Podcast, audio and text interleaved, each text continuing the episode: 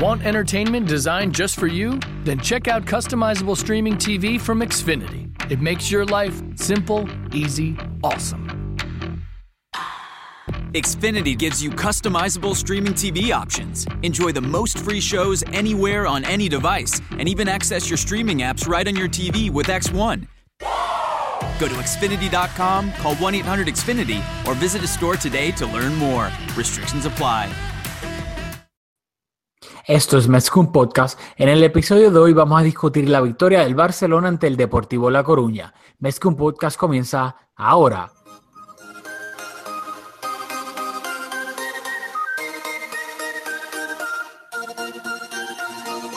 Kevin Roland, contigo empezó todo. Som el millor club del món, diguin el que diguin. Barça i vinga Catalunya! Apreteu els cinc cinturons, que ens ho passarem bé.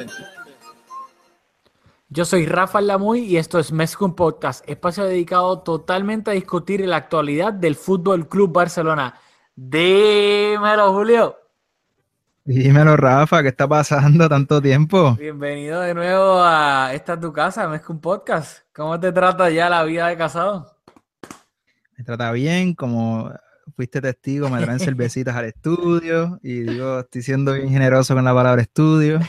la, gente, la gente no puede ver el estudio en estos momentos, so. véndelo Pero como todo bien, todo bien y contento de volver a, a hacer esto.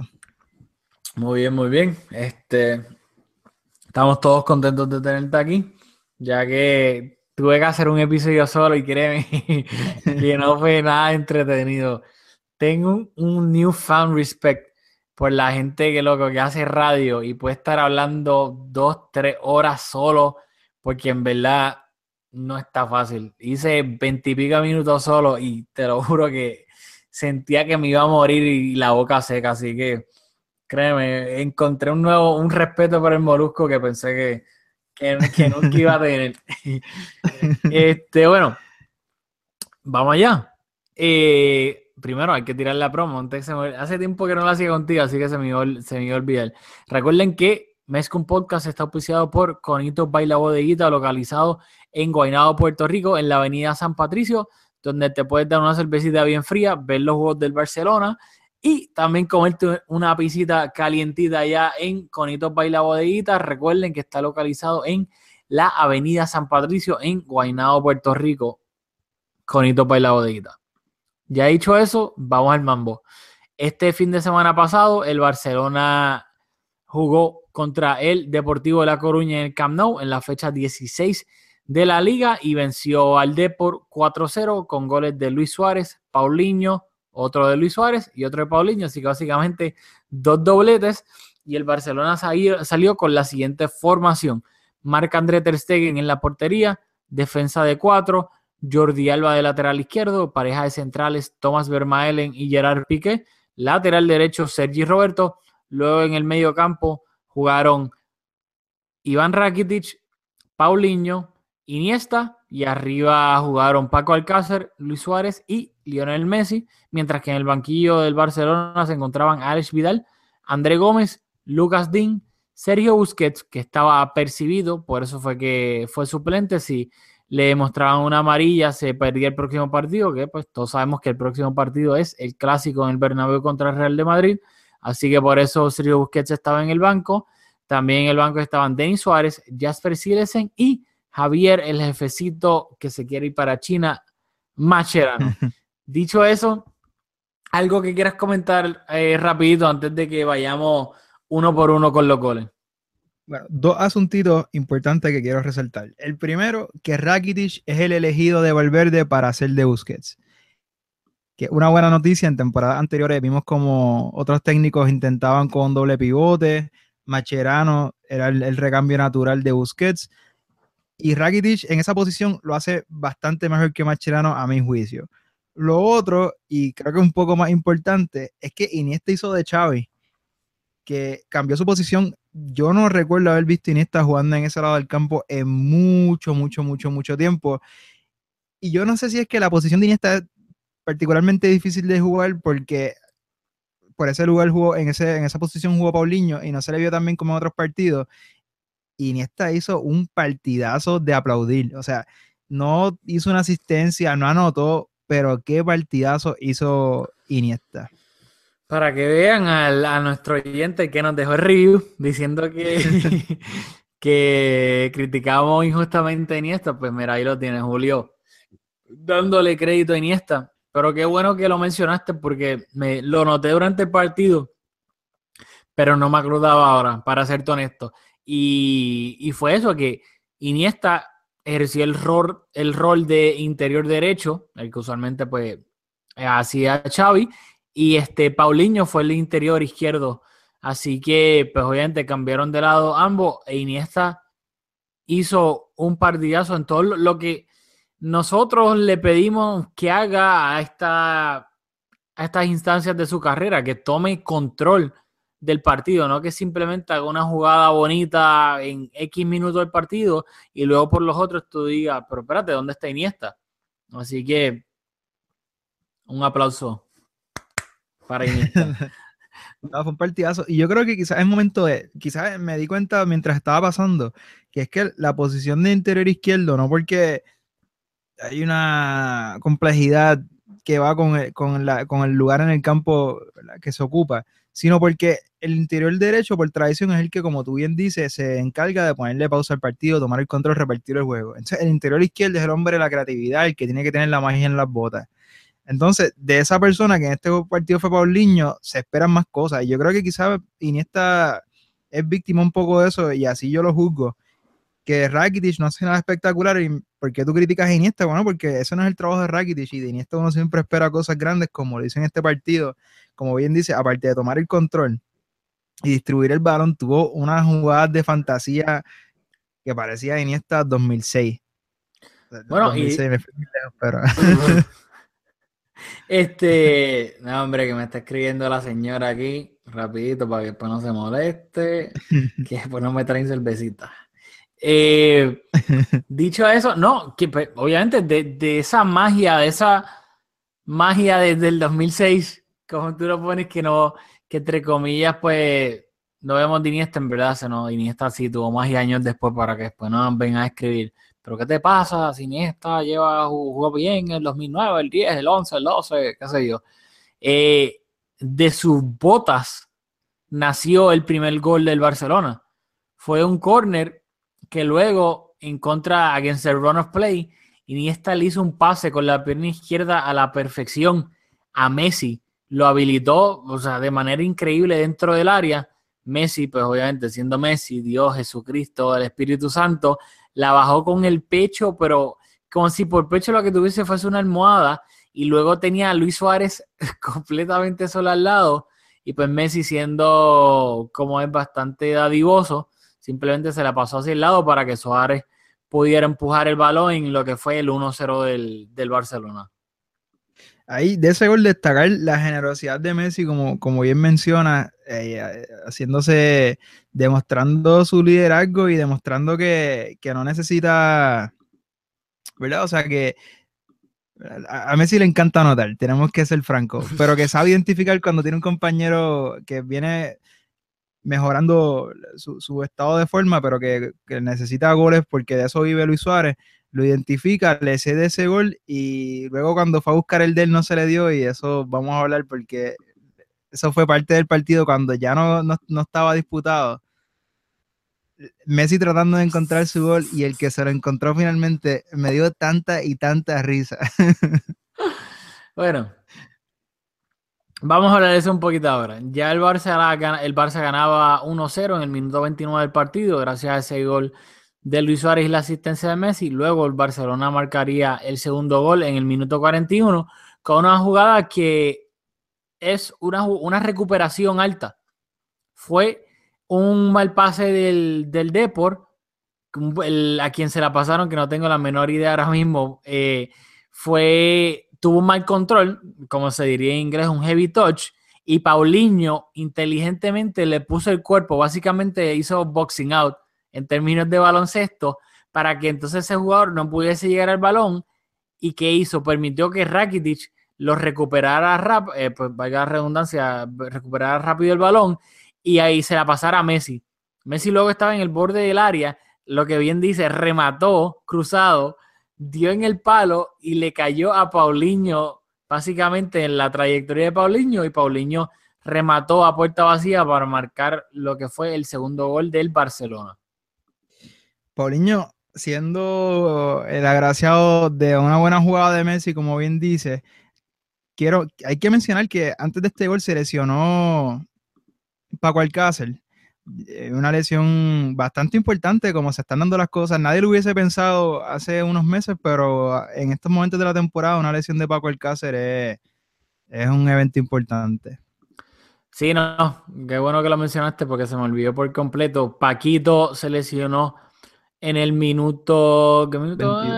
22-23 y entró Alex, Vidal, lamentablemente, pero eh, Paco Alcácer, según los reportes, va a estar fuera de, de los terrenos cerca de tres semanas, por lo cual obviamente se pierde el clásico la semana que viene y se perdería los primeros partidos de, enero, o sea, es Copa del Rey y la Liga. Así que esperemos que por el bien del Barcelona, ya que Paco venía este, siendo una parte fundamental de, del de este Barcelona sin Dembele y obviamente sin Gerard de que en las últimas semanas no, no ha entrado en los planes de Valverde, aquí ni siquiera estuvo en el banquillo, se me olvidó mencionarlo. Gerard de estuvo en la grada por decisión técnica junto a un Titi y a Dembele, que los dos están lesionados. Y me risa porque en el partido pusieron le, una toma donde enseñaron a un Titi y a, los tres, uno estaban los tres uno al lado del otro, y te veías un Titi y Dembele que pues, tenían cara normal de, de lesionados, de que pues no puedo hacer absolutamente nada, estoy lesionado. Pero la cara de Deulofeo era, era de que sea la madre, yo estoy aquí fit y estoy con estos dos que están lesionados. So, claramente no. Quiero, discúlpame. Ah. Pues nada, quiero hacer un paréntesis. Esto es un poco trampa porque usualmente no hablamos antes del partido, pero hace tiempo no hablábamos. Y te hice la pregunta de si pensabas que Alcácer tenía posibilidad de, de comenzar el clásico, que es el próximo partido. Yo tenía la impresión de que sí, o por lo menos le daba a de esa carta bajo la manga de ser un poco impredecible, de hacer algo inesperado. Tú me comentaste de que pensabas que no. Así que por eso para mí cuando ocurrió la lesión y, cuando escuché que iba a ser tres semanas, me pareció que era de bastante impacto esa lesión. Sí, como te dije cuando estábamos hablando antes de que empezáramos a grabar, yo no lo vi así porque por mi mente nunca pasó que, que Paco fuese a ser el... ¿sabes? Yo siempre he pensado de que es Paulinho el que va a ser titular en el que va a ser titular en el en el Bernabéu, así que nunca lo, lo vi de esa manera como que antes se lesionó Paco, oh.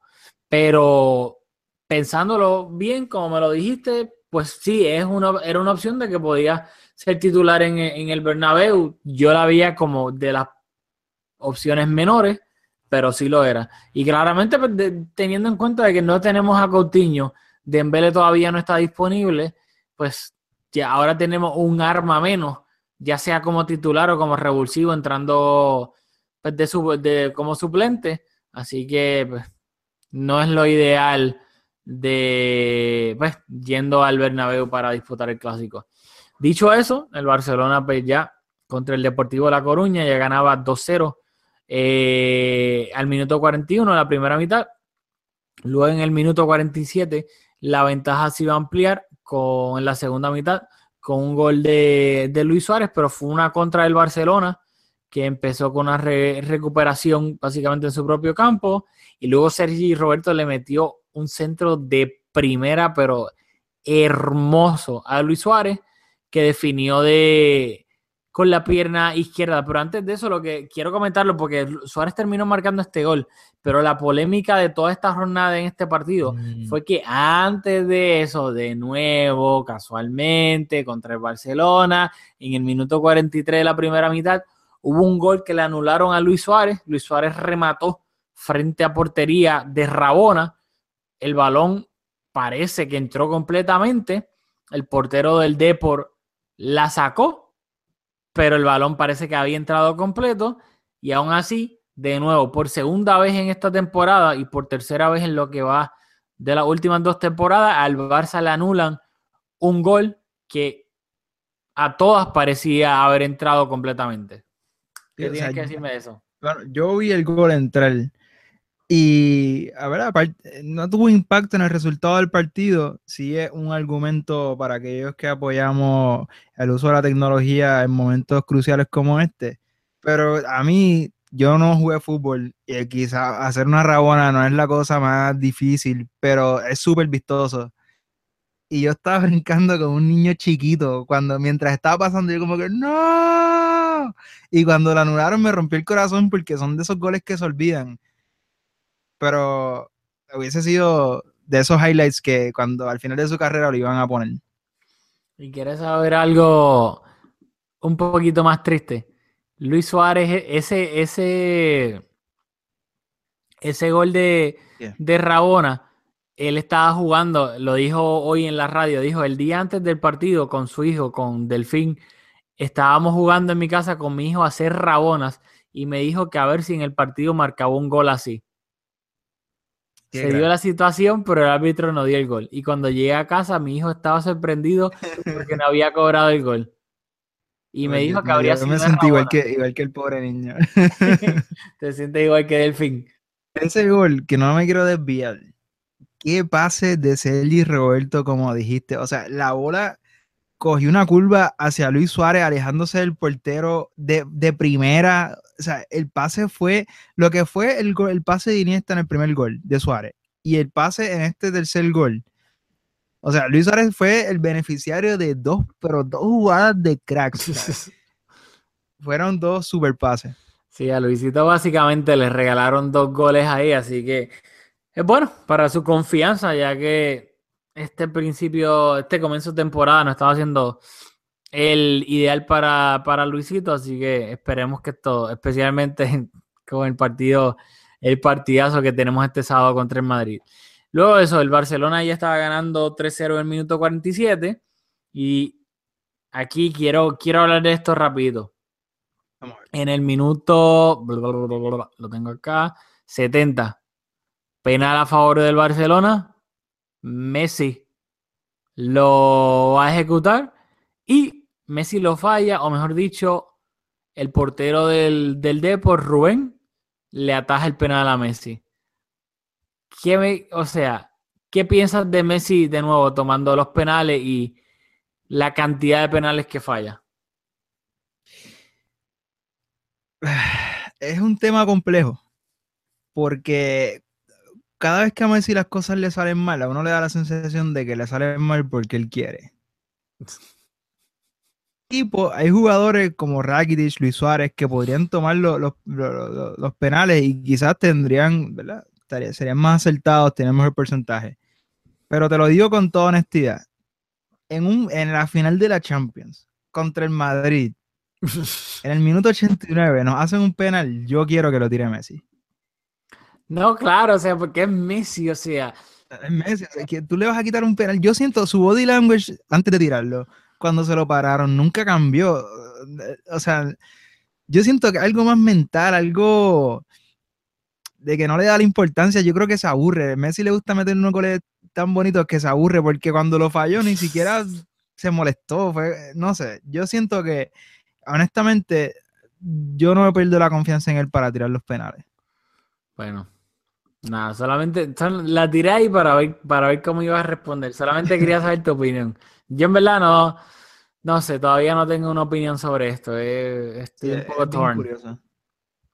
Bueno, ya el Barcelona pues seguía ganando 3-0, Messi falló ese penal y en el minuto 75 iba a llegar el cuarto gol del Barcelona tras una contra pues, espectacular, rápida, robaron el balón.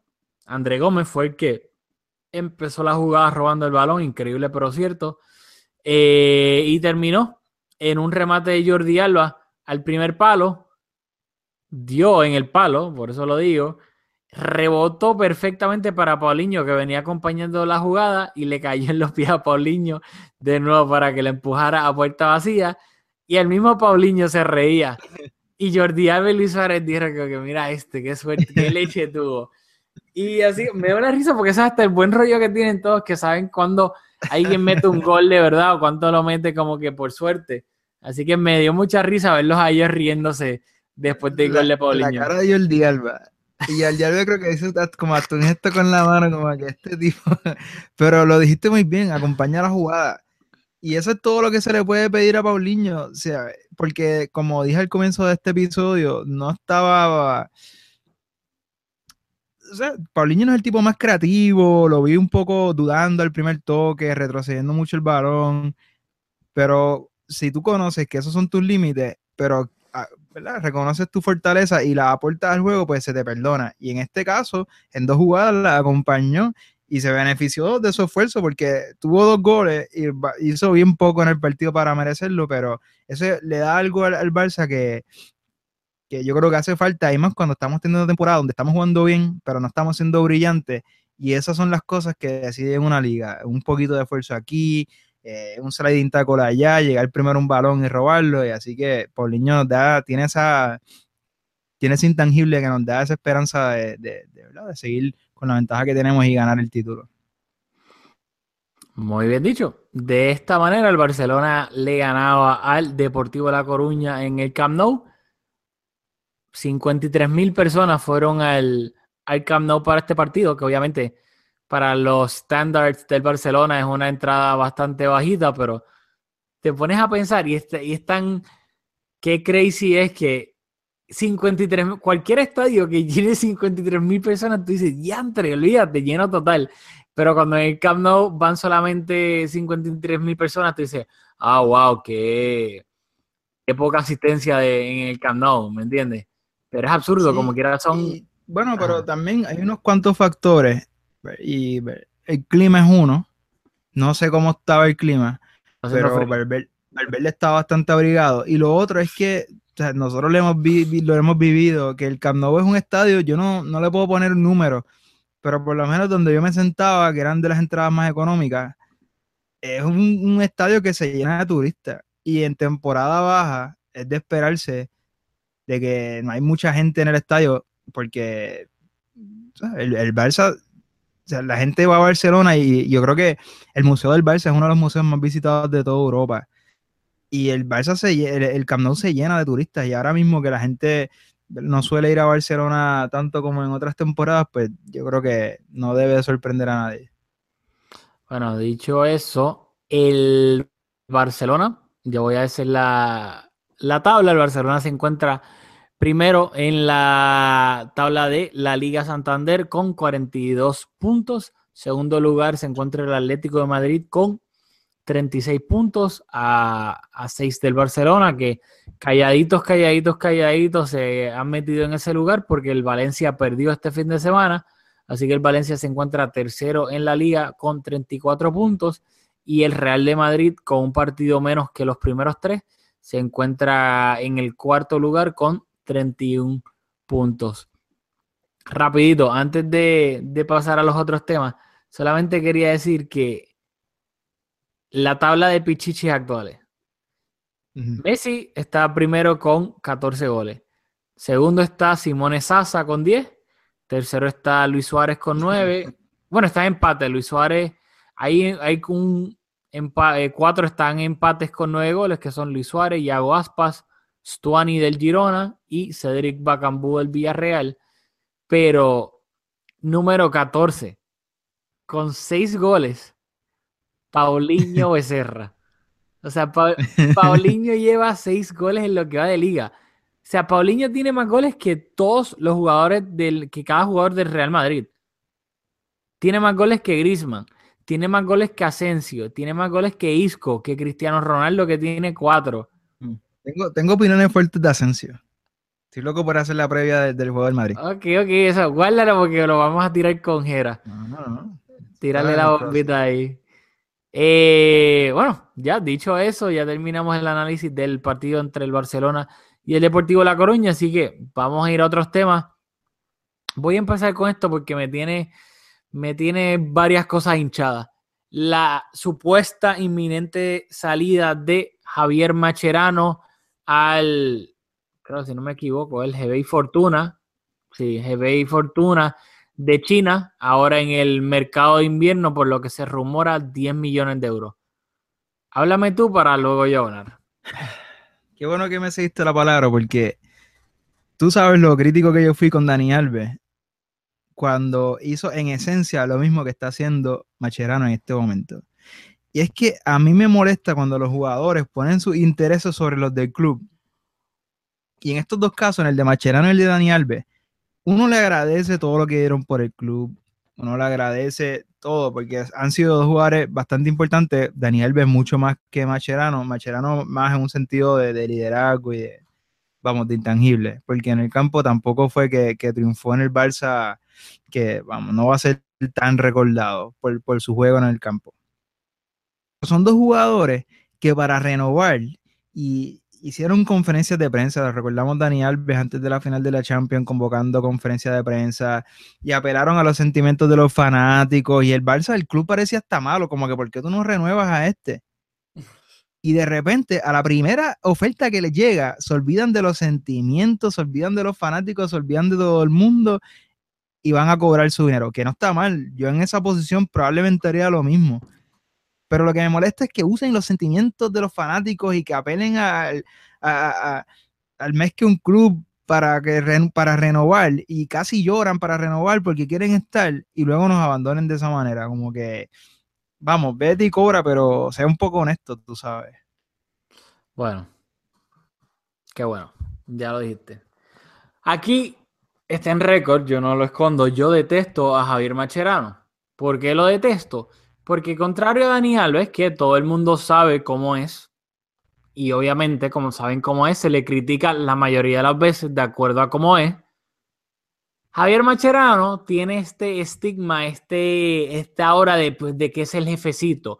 Y como es un jugador que juega duro dentro del campo, le dejan pasar muchas cosas fuera de él usan eso de que juega duro, de que es un líder, de que bla, bla, bla en el vestuario, no sé qué lo otro, para dejarle pasar muchas veces las críticas a su falta de calidad, a su bajo rendimiento con el Barcelona. ¿Qué pasa? Como bien dijiste, en el verano del 2016 hubo varios rumores y vínculos de Macherano con la Juventus.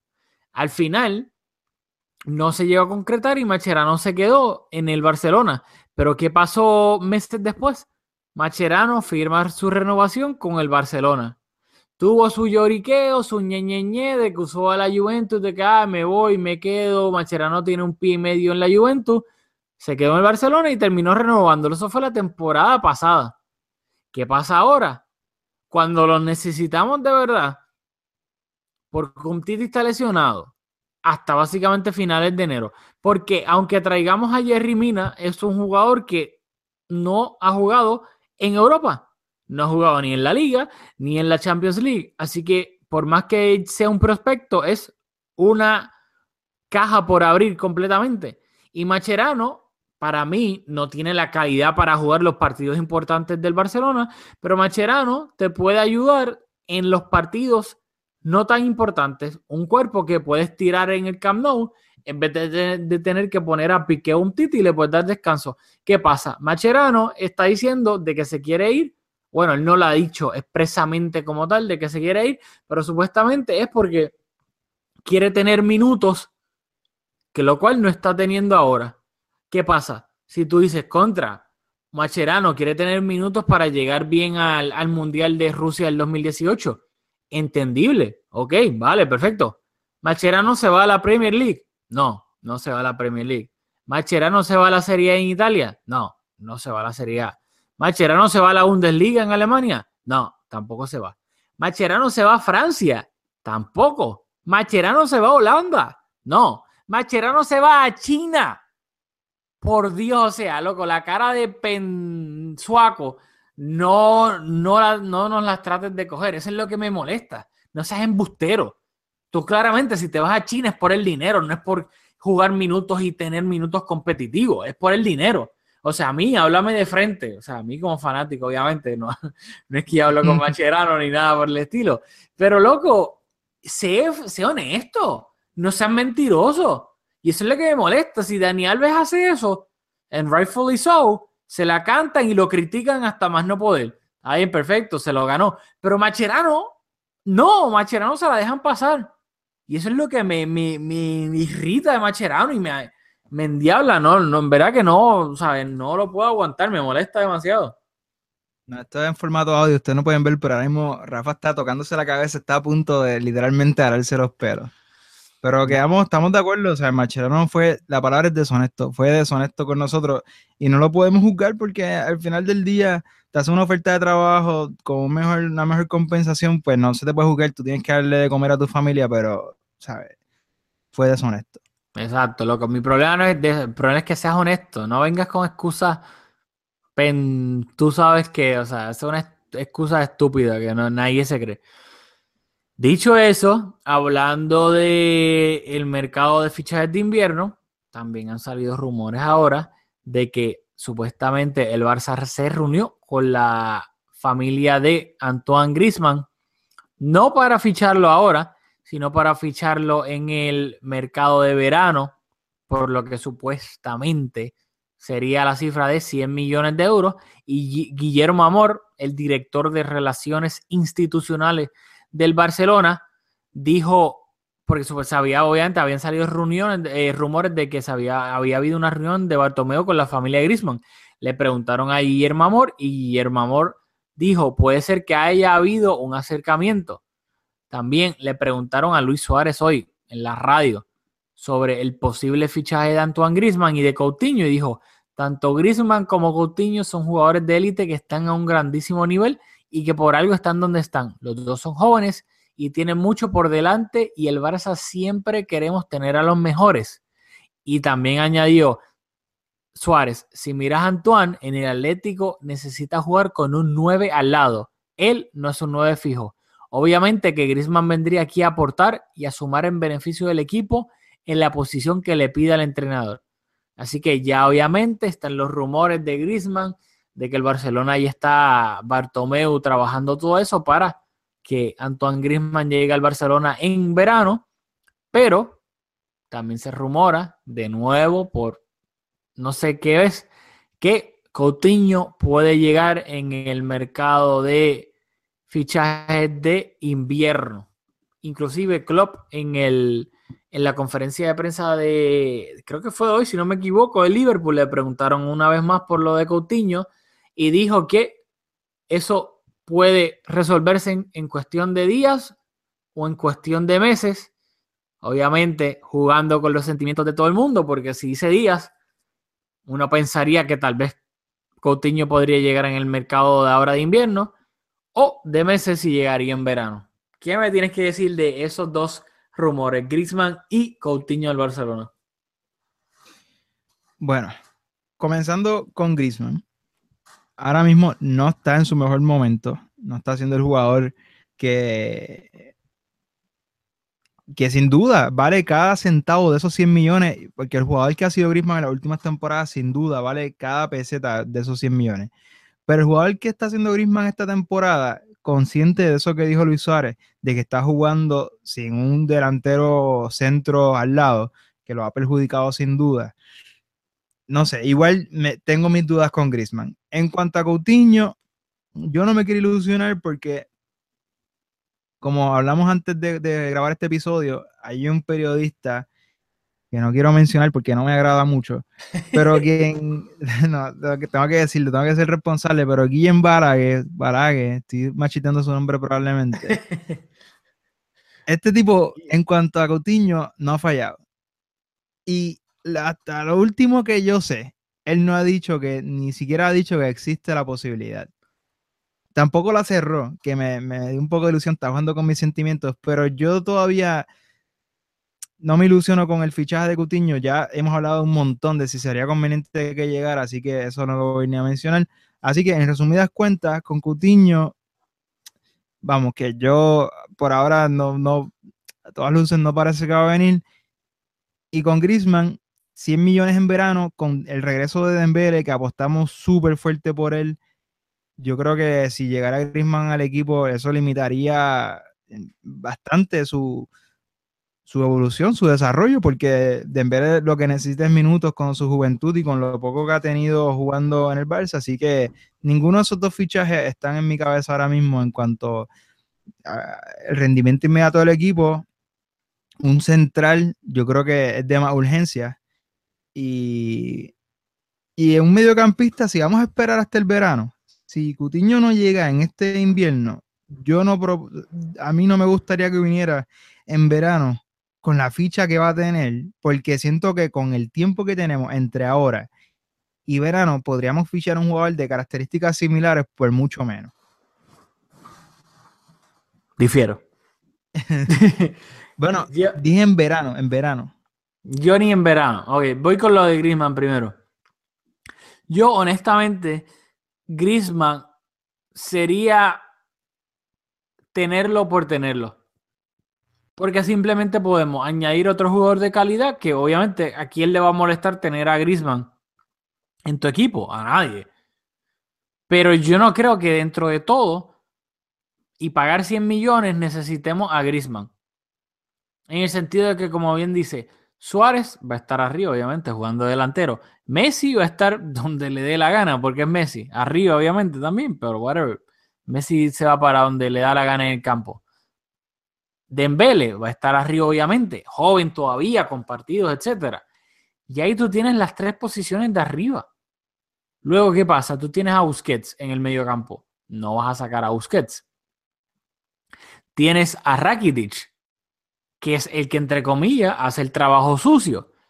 Y en el otro lado tienes a Iniesta, que lo acaban de renovar por vida y por toda la galaxia que sí está viejo, etcétera, y lo que sea, va a jugar, pero pues le, limitan los minutos. Pero yo creo que la posición como tal de que necesitamos ahí es a Coutinho. Y yo prefiero pagar 150 por Coutinho que 100 por Griezmann. No, yo no creo que nadie dispute eso contigo. Y en cuanto al delantero, porque sin duda hace falta un delantero como tú has venido exponiendo desde el principio de la temporada y aprovecho para decirte que te gané. Porque el bailarín de música electrónica no hacía falta, no tenía que estar. O sea, fue una pérdida de tiempo su incorporación. Rafa me está haciendo señas de, de timeout porque nadie lo puede ver. Pero lo que necesitamos ahora mismo es un Pedro. No necesitamos una estrella porque ya hay tres estrellas y aquí sí que aplica esa frase de, de, de Cruyff de que no pueden haber dos gallos, o sea, no pueden haber cuatro gallos en la delantera. Aquí estamos. Primero que todo, no perdí la apuesta o la pelea, porque tú bien lo dices. O sea, Deulofeu se supone que hubiese sido, para eso fue que se trajo, para que fuese el Pedro, que hasta ahora no ha terminado siendo por su rendimiento o sea, por su toma de decisiones, etcétera, sí, eso yo lo admito de que no lo ha sido, pero mi, por lo cual yo le daba el aval a Deulofeu y por lo cual me emocionaba era porque en teoría se supone que fuese el Pedro, que ese rol que no teníamos desde hace tiempo, un suplente rápido, un extremo que ayudara a presionar arriba, que fuese un outlet para Messi, los pases, etcétera, que luego la ejecución de él claramente ha sido mala, eso nadie lo puede negar. Pero yo estaba emocionado de que por fin llegaba alguien que podía hacer de ese rol de Pedro. Pero pues claramente no lo ha, no ha fulfilled esos expectations este, de lo feo. Pero todavía, o sea, yo lo quería para ese rol. So, no, claro, yo, yo sé para el rol que tú lo querías, pero ha sido. claro, sí, escrachó, se escrachó hasta el momento. Eso no lo puedo negar, obviamente, lo admito. Dicho eso, tenemos el sorteo de la Champions. No podemos terminar el programa sin hablar del sorteo de la Champions. Tenemos que hablar de la lesión del Nenum Titi. Tenemos muchas cosas que hablar. bueno, vamos rápido. Quiero terminar con el Chelsea. Quiero empezar con el Chelsea, así que vamos rápido con un Titi. Obviamente, un Titi pues ya lleva varias, varios días, entre comillas, semanas lesionado. Se lesionó contra el, contra, contra el Celta de Vigo en el Camp Nou, en esa jugada de, del segundo gol del, Celta, que empataron el partido.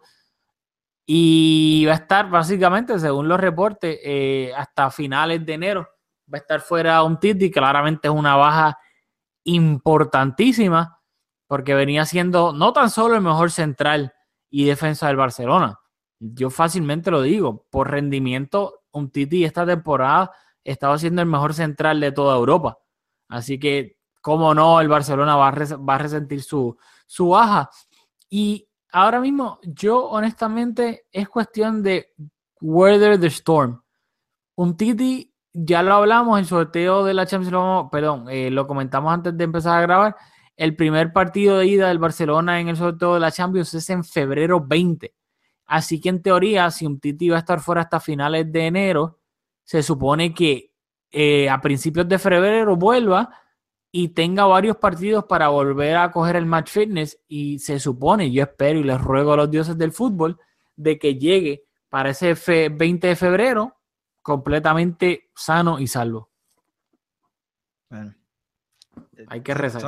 Son los, deseos de todo el mundo porque en, esta, en este espacio le hemos dicho una y otra vez, esta temporada han sido cuatro jugadores los que han los, cuatro, hay cuatro responsables junto con Valverde de los éxitos que, hemos tenido hasta ahora. Son Messi, Busquets, Ter Stegen y Umtiti. Si de tus cuatro jugadores principales, que han sido por mucho el resto de la plantilla, tú pierdes a uno y te quedas con tres jugadores destacados, ya va, estamos jugando con fuego, yo creo. Los cuatro fantásticos. Básicamente eso es lo que... Somos tres. tres perros. He buscado un entierro. Mira, vamos a hablar del sorteo de la Champions. Este. Al Barcelona le tocó el Chelsea. Ya. No, esto no hay que maquillarlo. No es como si, si el sorteo fue ahorita hace dos horas ni nada. Al Barcelona le tocó el Chelsea, un viejo enemigo en la Champions League. Yo creo que se podría considerar un clásico de Europa, o por lo menos de reciente de, la Champions o de esta década, mejor dicho, Barcelona-Chelsea, la ida va a ser en Stamford Bridge y la vuelta va a ser en el, en el Camp Nou. Por el Barcelona, la única baja que hay 100% seguro es por eh, acumulación de tarjetas. Semediño, Nelson Semedo, no va a jugar el partido de ida por acumulación de tarjetas. El resto, obviamente, si están saludables, son lo van a poder jugar. ¿Qué me tienes que decir de, este matchup teniendo en cuenta que el primer partido es en febrero 20 y es en Stamford Bridge? Bueno, hiciste énfasis en que el primer partido es en febrero 20 y de aquí a allá pueden pasar tantas cosas. Recordamos la temporada del triplete, cuando en enero el Barcelona era un desastre, un auténtico desastre. Luis Enrique estaba botado eh, luego del partido ante la Real Sociedad que Messi no empezó, y eso fue en enero, o sea, adivinar ahora lo que pase de aquí a febrero, como creo que lo hablábamos antes de empezar a grabar, hay 10 partidos en enero. Sea, en 10 partidos pueden pasar tantas cosas. Mira el principio de esta temporada, como el Barça parecía un auténtico desastre y ahora estamos teniendo una excelente temporada. Dicho eso, ¿verdad? No nos podemos, yo, a mí no me gusta, no, que no sabes lo que puede pasar, no, no, me tengo que mojar. Y siendo honesto, yo no veo mucha Premier, lo he dicho aquí un montón de veces, yo no veo al Chelsea jugando mucho, lo vi la temporada pasada, lo vi creo que más que esta temporada, cuando, ¿verdad? Tuvieron una, fueron, ganaron la, la, la Premier yo estoy súper contento con el matchup que nos tocó. estoy súper, súper contento. Rafa se está agarrando la cabeza. Porque, por varias razones. Primero que el medio campo del Chelsea, Kanté es una máquina. Y aparte de físicamente sus capacidades, eh, me gusta cómo lee el juego. Pero está completamente solo en un medio campo donde va a tener a Busquets, va a tener Iniesta, va a tener a Rakitic yo creo que el mediocampo va a tenerla bien difícil. Y es un equipo que yo creo que puede ser bastante compacto y puede ser bastante organizado y hacernos daño a la contra. Pero la Premier y la Liga son tan diferentes y la manera en que juega el Barça es tan diferente a lo que ese equipo ve semana tras semana que yo estoy seguro que el Barça va a tener un montón de oportunidades de anotar. Y esa eliminatoria se va a decidir con la la capacidad que tenga el Barça para evitar un golden corner, eh, goles a la contra, porque estoy seguro que vamos a tener oportunidades de anotar. Pues es, es que estoy de acuerdo contigo en ese, que la eliminatoria se va a decidir en esa capacidad. Y por eso es que estoy de acuerdo contigo en eso, pero no estoy de acuerdo contigo en lo que dijiste de que estabas contento de que, te- de que, te- de que al Barça le tocó el Chelsea. Porque por eso mismo es que a mí me preocupa el Chelsea, porque el Chelsea claramente contra el Barcelona le va a ceder el balón la mayoría del tiempo. O le va a ceder el balón o simplemente no lo va a poder tener. O sea, una, una o la otra. El punto es que la mayoría del tiempo no va a tener el balón. Y el Chelsea no tiene ningún problema en meterse atrás a defender con casi todo el mundo atrás. Y salir a la contra con los jugadores bastante rápidos que tiene. Que sean Marcos Alonso jugando como carrilero, Moses por el otro lado también de carrilero. Tienes a Hazard, que obviamente es una máquina técnicamente y en, y en los contraataques. Tienes a Pedrito, que no se nos olvide, o sea, ex Barcelona. Pedrito que, Este weekend jugó súper bien. que por cierto tiene, lo comentaba, tiene el mismo recorte que tiene de hace siete años, es increíble, no ha cambiado nada. Tiene a jugadores como William, también rapidísimos a la contra y buenos técnicamente, y tienes un 9 como Álvaro Morata, que es rápido, bueno con los pies y va bien de cabeza. O sea, jugadores que claramente te pueden hacer daño a la contra y de esa es la manera que yo pienso que el Chelsea nos va a jugar. Y por eso es lo que lo digo que en cualquier, lamentablemente, en cualquier jugada balón parado, ya sea con los centrales o con Morata, el Chelsea nos puede meter un gol de cabeza.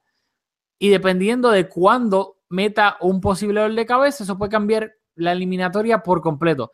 De la misma manera que podemos estar atacándolo, creándoles oportunidades de gol, dándole al palo, cortó haciendo paradones, que no serían nada descabellados, y luego vienen y nos pillan en una contra con William, Hazard, Pedro y Morata, y nos meten un gol en Stamford Bridge. Pues Yo, a mí me, yo le tengo respeto al Chelsea y hasta un poquito de miedo por la manera en cómo juegan y cómo probablemente nos van a jugar. Mójate. ¿El Barça pasa esa eliminatoria o nos quedamos en la primera ronda del knockout stage?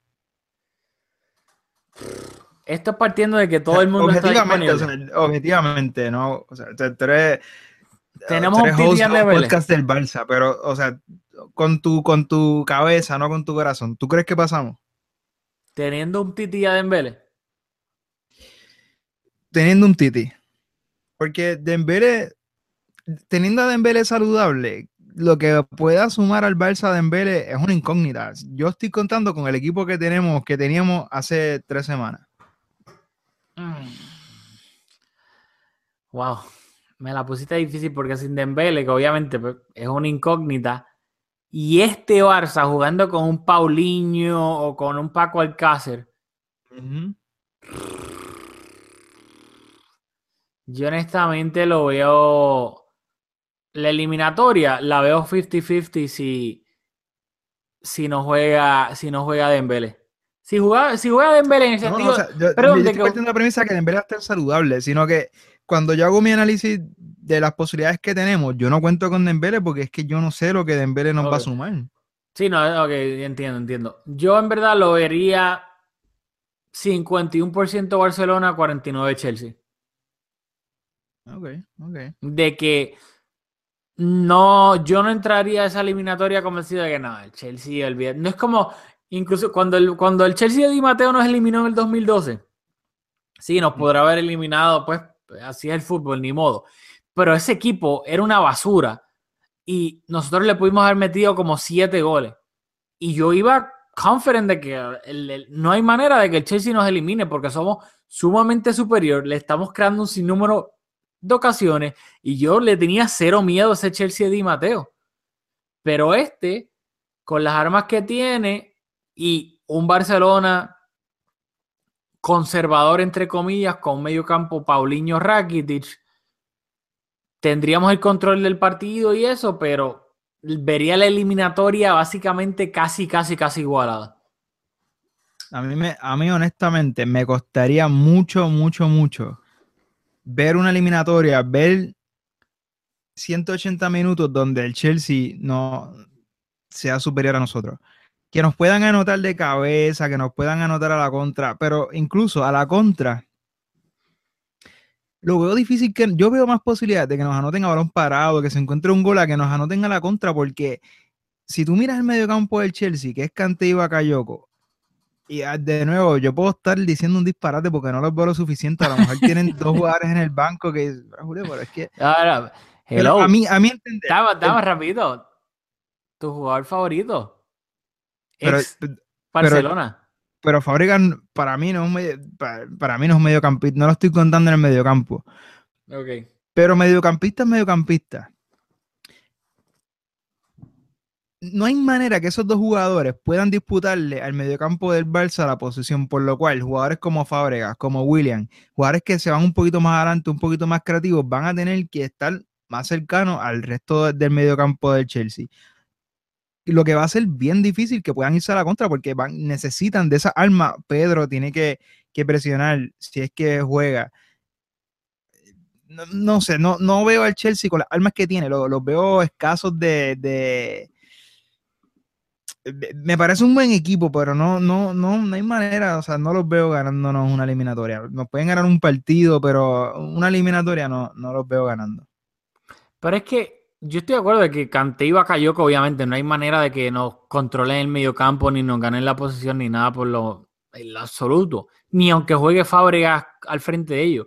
Pero es que yo no creo que eso eh, necesitarían hacer eso para ganarlo. A la que Kanté y Bakayoko que roben un balón al Barcelona, se la pasen a Fábregas y Fábregas no es que se va a poner a tocar el balón ni nada. Fábregas tan pronto se la den, va a volver a sus raíces de la Premier, que es lo que siempre hizo y por eso fracasó en Barcelona. Eh, rápido le va a meter un balonazo a William, a Hazard, a Morata o a, o a Pedro. Básicamente va a ser el enlace para sacar al equipo a la contra. Yo no creo que eso en verdad sea un problema de que ellos controlen o no el mediocampo, cosa que no, van a hacer. Cuando, cuando, hago, no, cuando hago énfasis en el control del mediocampo, lo que quiero decir es que si los Williams, si los Pedro, si los Fábrega, los tres no van a jugar a la misma vez probablemente, pero sean los que jueguen, no asisten al resto de, de, del mediocampo a tener algún tipo de control, a, marcar a los delanteros. O sea, va a ser un. Vamos a pasar por encima. Ellos tienen que ser compactos para poder disputarnos el, el, el, juego. Porque no pueden, o sea, si juegan como jugaron la, este, este fin de semana con los dos carrileros, dos mediocampistas, no nos van a hacer, o sea, no van a poder disputarnos el juego. Van a necesitar ayuda a los delanteros. Y, con, y los delanteros con esa responsabilidad defensiva pierden efectividad a la contra porque no va a ser un, típico partido de ida y vuelta, va a ser un partido donde nos vamos a tener el control y ellos van a estar un poco más retrasados por ahí es que voy. O sea, no, no estoy diciendo cuando hablo del medio campo, no es que no, es que no, no nos van a. No es que cuando al ellos perder el control no nos van a poder hacer daño, sino que los jugadores que más creativos, los que más daño nos pueden hacer, van a tener dos trabajos y no sé, yo veo al Barça con bastantes posibilidades de anotar. Me siento bastante tranquilo. Bueno. Quiero, algo que quiero hablar contigo antes de cerrar. Balón de oro. Ajá. ¿Cómo que ajá? ¿No dame tu opinión? Que el balón de oro, o sea, que quién se lo ganó, cómo fue que lo, bueno, ya, lo revelaron. Esto no es un medio de, de noticioso, o sea, de, de, la persona que se llevó ese premio. Y del premio como tal. El problema que yo tengo es que, como todos saben, obviamente, de nuevo, eh, el balón de oro y el FIFA World Player of the Year se volvieron a separar los años anteriores los juntaron y pues solamente era, entre comillas, uno. Por ende, votaban tanto los capitanes de las selecciones como los entrenadores y pues una serie de periodistas específicos. En el balón de oro, cuando ahora se separaron, lo que votan son periodistas. Eh, para el FIFA World Player of the Year son los capitanes y entrenadores de las selecciones nacionales. O sea, el problema es que Cristiano en el año calendario, que es de lo que se hace el balón de oro, por lo menos ahora este que se entregó, Cristiano, para la mayoría de la gente, metió goles clave en Messi, lamentablemente en la Champions, que es lo que ve la mayoría de la gente. Messi se eliminó en cuartos de final contra, la, contra la Juventus. Cristiano no venía haciendo nada, pero ¿qué pasó? Al Bayern le metió cinco goles en cuartos de final. Al Atlético en semifinales le metió un hat-trick y luego a la Juve le metió dos goles en la final. O sea, yo creo que no había, aunque para mí a través de toda la temporada, Messi fue mucho mejor que Cristiano, pero en esos momentos clave, en la competencia más importante, que es la que ve todo el mundo, Cristiano para colmo metió los goles, que es lo que ve todo el mundo. So, yo creo que no había discusión alguna de que se lo iba a llevar. Que para mí se lo merezco, ¿no? O sea, para mí es como, sé que te va a gustar esto, pero es como el baloncesto en Lebron. En baloncesto en Lebron, como el baloncesto con Lebron. Lebron probablemente todos los años va a ser el mejor jugador de la NBA porque es el mejor jugador, pero no todos los años se lo gana. Anda, diablo, qué donkeado. Wow. Acabo de ver el televisor. Este, ¿estás de acuerdo o no? Es que estoy en desacuerdo porque, como bien expusiste, la votación en este año particular no dependía de la selección de, vamos, de Puerto Rico. Que sabe Dios, Marco Vélez, cuánto fútbol vea. En teoría se supone que, que periodistas corresponsales de France Football votaron por este, por este premio y sean gente con un criterio informado. No hay manera que si este es el premio al mejor jugador del mundo, que se lo lleve otro jugador que sea Messi. Y por eso para mí este premio es de una validez como... ¿Qué validez tú le puedes otorgar un premio donde se le, se le, se le da un, un jugador que es el mejor delantero del mundo, pero no es el mejor jugador del mundo? Así que como que me, me siento como hasta desilusionado, como que, que, que, qué valor puede tener este premio, porque no, no sé. No, no veo como una persona con, que, con un criterio informado pueda decir que Cristiano Ronaldo es mejor jugador que Messi. Que es mejor delantero, lo podemos hablar. Pero que es mejor jugador, si este es el premio, el mejor jugador del mundo, pues está, está desvirtuado, porque por las últimas temporadas que Cristiano ha venido ganándolo consistentemente, sin duda Messi ha sido el mejor jugador. Bueno, estaba buscando aquí eh, quién vota por el balón sí. de oro como periodista en Puerto Rico. No, en y Puerto Rico, yo no creo que nadie vote. Sí, cada, en cada. No solamente son los, los, los periodistas del balón de oro, de France Football, perdón es una serie de periodistas de cada, de cada país. Escogen uno de, entre comillas, de cada país. Y de antes, cada país, no, a, a, mi entender, era periodistas corresponsales, no, no periodistas de France Football, o sea, periodistas corresponsales de, de, de, no. de ese periódico. Y no era, no es uno en cada país. No, mira, el. Porque recuerdo bien, ¿sabes por qué me recuerdo? Porque antes era, Dios mío, el periodista del Nuevo Día, este. Luis Santiago Arce. Luis Santiago Arce él votaba por el balón de oro anteriormente, pero obviamente él, al él ya no estar en el nuevo día, la persona que pasó a ser el, el editor de la sección de deportes del nuevo día es Esteban Pagán, que antes estaba en primera hora.